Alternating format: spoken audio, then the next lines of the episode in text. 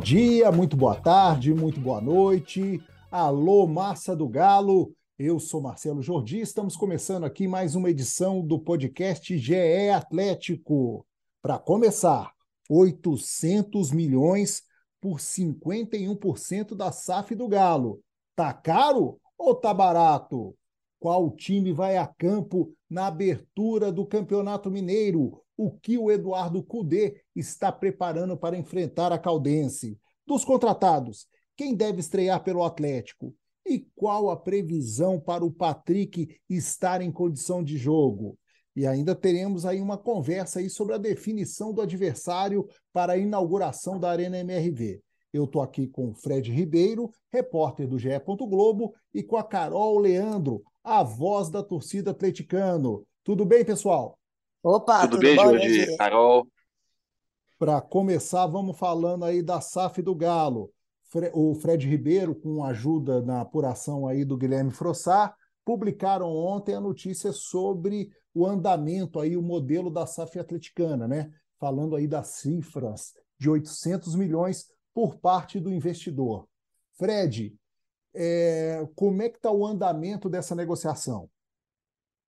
Perfeito, Jordi. A gente por nos bastidores, né, o Atlético toma todo o cuidado possível para não dar nenhuma informação oficial. O clube criou um hot site, mas com algumas questões resolvidas, mas tem muitas perguntas sem respostas. Acho que a Carol e, to e toda a torcida está é, todo mundo ansioso aí para essas eleições. O que temos de liderado é né, o norte-americano, que tentou ser o acionista majoritário da SAF do Botafogo, e os valores estão sendo negociados. A apuração nossa é que é nessa proposta vinculante até ser transformado numa proposta vinculante, e explicando rapidamente, a proposta vinculante já é algo oficial com deveres, obrigações e direitos das duas partes, tanto do clube quanto do, do comprador, seria nessa proporção de 800 milhões de reais para 51% das ações, né? Obviamente, quem for se tornar acionista do Atlético com tais cifras vai querer ter o controle, vai querer ser o sócio majoritário, ainda que o clube, que vai manter um percentual, tenha poder de veto em algumas situações e até mesmo no acordo de acionistas, que é o documento mais importante da, da SAF, o Atlético pode é, negociar e ele mesmo ser, por exemplo, que é o que vai acontecer, o responsável pela gestão do futebol. Então, a gente pode até cravar aí para o torcedor que a gestão do departamento de futebol, que é encabeçado pelo Rodrigo Caetano, mas tem a presença né, dos chamados 4Es, do órgão colegiado, essa estrutura toda vai ser mantida com, com a chegada da SAF são números estudados, são números é, dialogados entre as partes, né? O, o Rubens Menin, que hoje é o maior credor do, do Atlético, tanto ele quanto o Figo, o Rafael, é, fizeram vários contratos de mútuo, né? Que é um empréstimo simples, sem, sem muita contrapartida. É, a tendência é que a família Menin vire também acionista da SAF do Atlético e, tro e troca do abatimento dessa dívida. Mas tem muitas questões a serem resolvidas, né? Acho que fica essa briga entre torcida, né? Meu time é mais caro, meu time é foi vendido mais caro, mas eu acho que o, o pulo do gato aí é o prazo que esse dinheiro vai entrar para a SAF do Atlético, qual vai ser a parte investida diretamente no futebol, qual que vai ser para reduzir o passivo do clube, investimento em categoria de base. O número 800 milhões é chamativo, né? uma proporção aí, se você for considerar por 51%, vai dar mais de um bilhão e meio o tal do valuation da SAF, né? que é o 100% na, na proporção mas acho que o debate vai ser mais amplo, vai ser mais rico quando essa proposta vinculante for submetida ao Conselho, que deve acontecer no máximo aí até o fim de março. Carol, o torcedor está otimista aí com essa negociação ou fica com o pé atrás? Jordi, eu estou particularmente com, com muito receio, porque eu acho esse, esse negócio todo da SAF ficou muito obscuro do jeito que o Galo tratou, né? Digamos assim. A gente não tem muitas informações. É isso que o Fred falou. Beleza, agora a gente sabe que o valor vai ser 800 milhões por 51%. a parte dos menin, os 17% lá da, que vai ser convertido em dívida, a gente não sabe se é se vai entrar no abatimento já dentro desses 51% ou não, se vai ser fora, ou se esse valor vai ser usado grande parte para pagar dívidas imediatamente ou vai parcelar as dívidas a longo prazo, esse dinheiro vai entrando como se fosse parcelado, digamos assim. Tudo isso a gente não sabe e tudo isso impacta demais nesse, nesse valor. Porque se a gente tem 800 milhões, mas o primeiro ano entra 100, vai entrando 100 por ano, digamos assim, não é um grande valor para o futebol hoje, né? Não resolve tanto assim a vida do Galo. Então, acho que o Galo tem muitas resposta pra, respostas para dar para a torcida ainda em relação a isso. Me assusta muito ser um, um, um cara que não é de dentro do meio do futebol, assim. Mas, infelizmente, hoje a gente também não tem muito o que fazer, sabe? Porque a gente, o Galo resolveu manter isso sob sigilo. Eu entendo também que um negócio desse tamanho tem as suas responsabilidades e a gente só vai ficar sabendo de tudo mesmo a hora que assinar, a hora que, que já tiver fechado. Um cuidado que eu acho que foi importante que o Galo teve, né? Já, já aparentemente a Arena MRV está completamente fora da negociação da SAF, é um ativo do Galo, e isso eu acho muito importante de acontecer, porque foi um estádio construído todo com recursos próprios do Galo. O Galo abriu mão de um ativo para construir esse estádio. É, se endividou um pouco mais para construir o estádio. Então, seria muito importante que ele continuasse é, 100% do Galo, e me parece que isso vai acontecer, é o ponto positivo.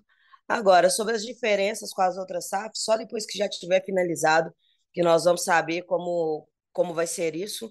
E eu espero que esse seja o primeiro passo para o Galo conseguir se equilibrar financeiramente, porque isso vai ser muito importante para o nosso médio a longo prazo.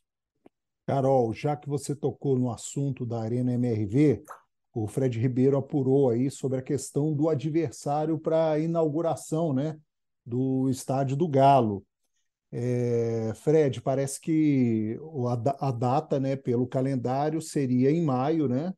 É, tá, estaria ali perto do. Isso, da, 19 de maio. Isso, da, das oitavas de final da Copa do Brasil, né? A fase que o Atlético vai entrar na competição. Enfim, fala mais pra gente. Perfeito, Jordi. Assim, o Atlético tem cinco datas aí para inaugurar é, o estádio na Arena MRV. Começa dia 25 de março, né, que é a data especial Fundação do Galo, vai até o fim de maio.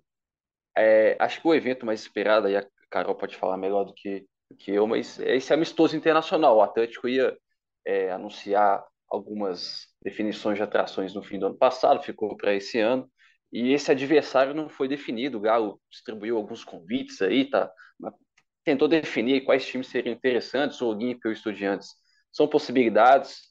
O presidente do Olímpia disse que não teria como por, por datas, ele até citou Libertadores. Porém, não haverá jogos da Libertadores na reta é, na, na, semana que o Atlético encaixou esse, esse amistoso, né? Tem, tem um hiato aí de 20 dias entre rodadas da fase de Libertadores, mas dia 19 de maio é numa sexta-feira, é véspera de fim de semana com rodadas de campeonatos nacionais incluindo o brasileiro. Então fica dois obstáculos aí, né? Quem será esse time que vai que vai topar? Será que ele vai se, se for, por exemplo, o Olímpia, até acredito que não vai ser mais. Mas se for o Olímpia, será que ele ia, iria é, pedir o adiamento do jogo dele para a Associação Paraguaia de Futebol? O próprio Atlético vai ter jogo no fim de semana.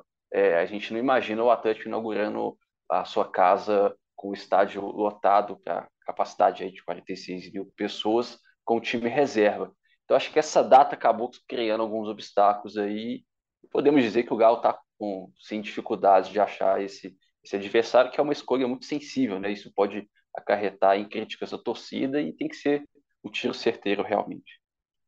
Carol, o que dizer desses nomes aí que o Fred citou?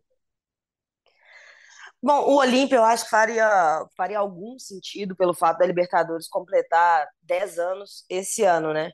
E aí trazer o, um freguês histórico do Galo seria alguma coisa interessante. Só que os clubes não mantêm uma, as torcidas particularmente, né, não mantêm uma boa relação assim é, extracampo.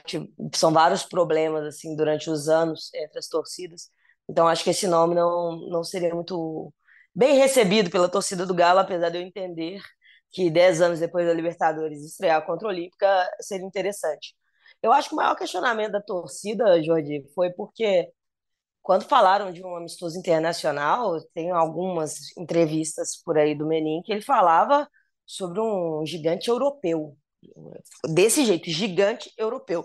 E muita gente acreditou que seria um, um time desse porte. Então a torcida vai questionar qualquer nome que vier, porque jogar, jogar a expectativa em cima de um gigante europeu. Eu acho maravilhoso que não seja um gigante europeu. Eu não queria estrear a arena tomando uma sacolada de um, de um time grande da Europa, por exemplo. Eu acho que o Galo vai ter dificuldades, porque vai estar no meio da temporada. É difícil imaginar um clube que vai abrir mãos dos seus objetivos nacionais para estar aqui, né, presente nesse momento. Talvez se o Galo fizer um, achasse um compilado de estrelas que que já, já, já não estão mais em atividade, ele consiga abordar melhor esse ponto. Só que o Galo está ficando cada vez mais sem tempo para isso e um clube seria o ideal. Não consigo imaginar um nome perfeito para esse momento, não. Mas eu acho que é, que é muito bom a torcida lembrar o seguinte: esse momento é um momento nosso. É um momento de celebração do atleticano. Só nós sabemos quantos anos nós estamos esperando por esse momento. Então, o adversário ele passa a ser uma questão secundária, porque ele vem para ser coadjuvante. Nesse dia, o que importa vai ser a torcida do Galo, os jogadores do Galo e a Arena MRV. Então, o que vier, ele vem para ser coadjuvante. Então, a gente não, não deveria dar tanta importância assim para esse adversário, mas eu acho muito importante que o Galo vença esse adversário, independente de quem seja. Pois bem, vamos falar então de campo e bola. Sábado, quatro e meia, temos Atlético e Caldense no Independência, a estreia do Galo em 2023, a estreia do Eduardo Cudê como treinador do Atlético, enfim, muita expectativa, jogo que vai ter a transmissão da Globo, vai estar no Sport TV 3, também no Premier, e com transmissão em tempo real, com vídeos dos principais lances e melhores momentos no GE. Globo. Mas e aí, qual time vai a campo? Fred Ribeiro, me conta aí. Pois é, Jordi, eu acredito que vai ser a base do time que enfrentou o Vila Nova na primeira, no primeiro pedaço aí do jogo treino, né? Eu, se puder fazer aqui um esboço de escalação, eu vou pedir ajuda para Carol, mas assim, creio que vai ser o Everson na lateral direita. O Mariano está com um incômodo na panturrilha, ele não treinou com o grupo né, nessas semanas de janeiro, então a gente pode cravar que vai ser um desfalque certo. Aí fica a dúvida: vai o Léo Simoni, que é o zagueiro de origem, vai o Paulo Henrique, que chegou agora na, na vaga do, do Guga. Acredito que o Cudê vai optar pelo, pelo Paulo Henrique, até pela, pela experiência. Né? Dificilmente vai colocar um zagueiro improvisado, ainda mais que ele tem um contrato a terminar em junho, então o Simoni não sabe se vai continuar no, no elenco. A zaga vai ser Bruno Fux e Gêmeos, né? acho que vai se consolidar com uma zaga titular, e o Rubens na lateral esquerda. E aí no meio fica o Alan Edenilson. Aí fica Pedrinho na esquerda. E na direita, se eu não me engano, foi o Ademir, né? Foi o Ademir titular, mas isso pode ter alguma, alguma mudança assim, porque o Igor Gomes vem treinando muito bem, participou bem do, do jogo treino. E tem o Paulinho de volta, né? Acho que o Paulinho e o Hulk vão, vão, vão fazer essa dupla aí de ataque. Aí eu já não sei se o Paulinho pode ser recuado para a vaga do. do é, para a vaga do, do meio esquerda, que agora fugiu o nome. Do Pedrinho. Desculpa. Pedrinho. Pedrinho, Pedrinho. Eu não sei se o Paulinho pode ser recuado para a vaga do Pedrinho e manter a dupla de ataque Hulk e Vargas. Acredito que não. Acredito que o Cudê vai, vai manter o esboço aí com Pedrinho, Edenilson e Ademir. E lá na frente o, o, o Hulk e o, e o Vargas.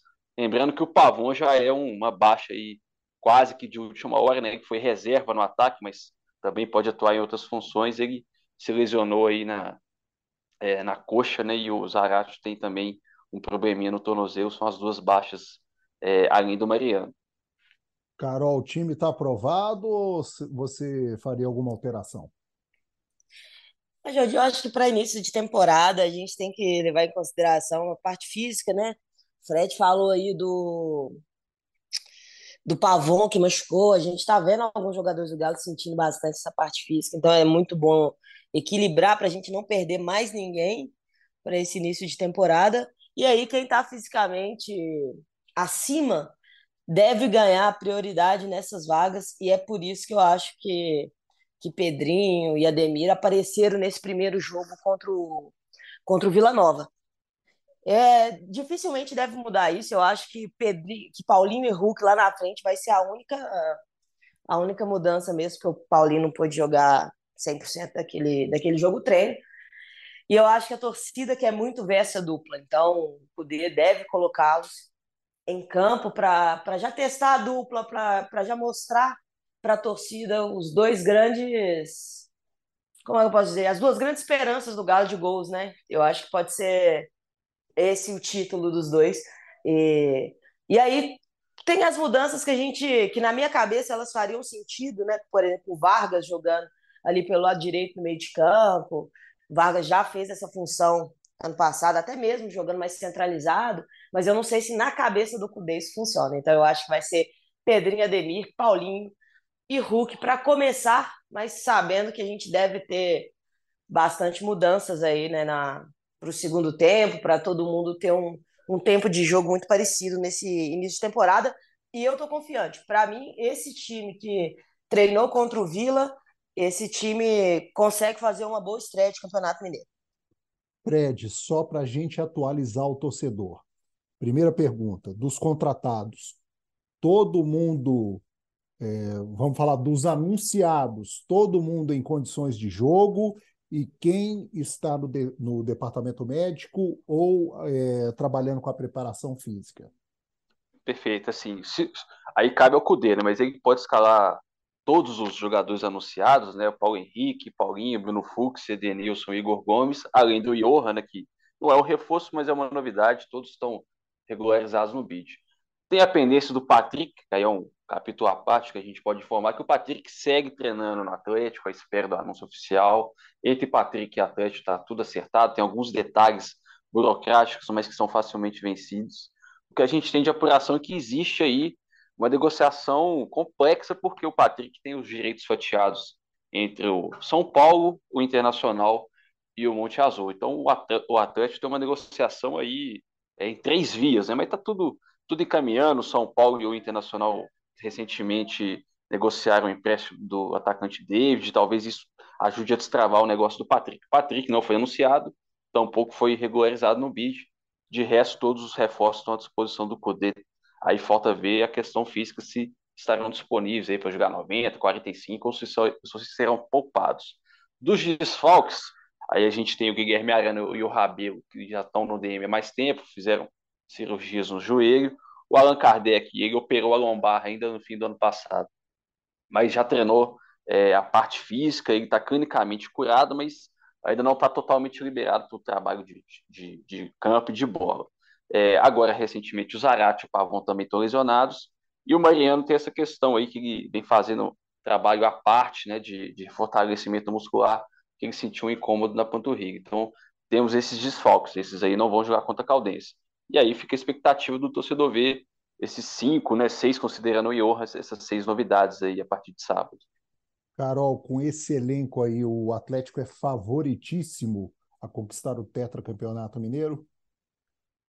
Para mim é favorito, Jordi, tanto pela base que mantém em relação ao ano passado, teve muitas mudanças, mas você tem pelo menos metade desse time aí que já jogava junto no, no ano passado. O elenco do Galo continua sendo o mais forte de Minas Gerais e em qualidade mesmo não tem, não, eu acho que não tem um adversário que vai fazer frente ao Galo. Então, tudo caminha para o Galo confirmar o favoritismo nessa fase de classificação e aí, na hora que chega a fase final, aí entra o, o plus da rivalidade, entra os olhos virados para várias competições que o Galo já, já terá iniciado, né? Mas a minha confiança no Galo para o Campeonato Mineiro tá, tá lá em cima e vamos buscar esse tetra. Bem, o Atlético vai começar o Campeonato Mineiro jogando Independência. Hoje, nós, hoje, sexta-feira, a gente teve uma coletiva da Minas Arena que administra o Mineirão, né, explicando essa questão de subutilização do estádio nesse primeiro semestre, né?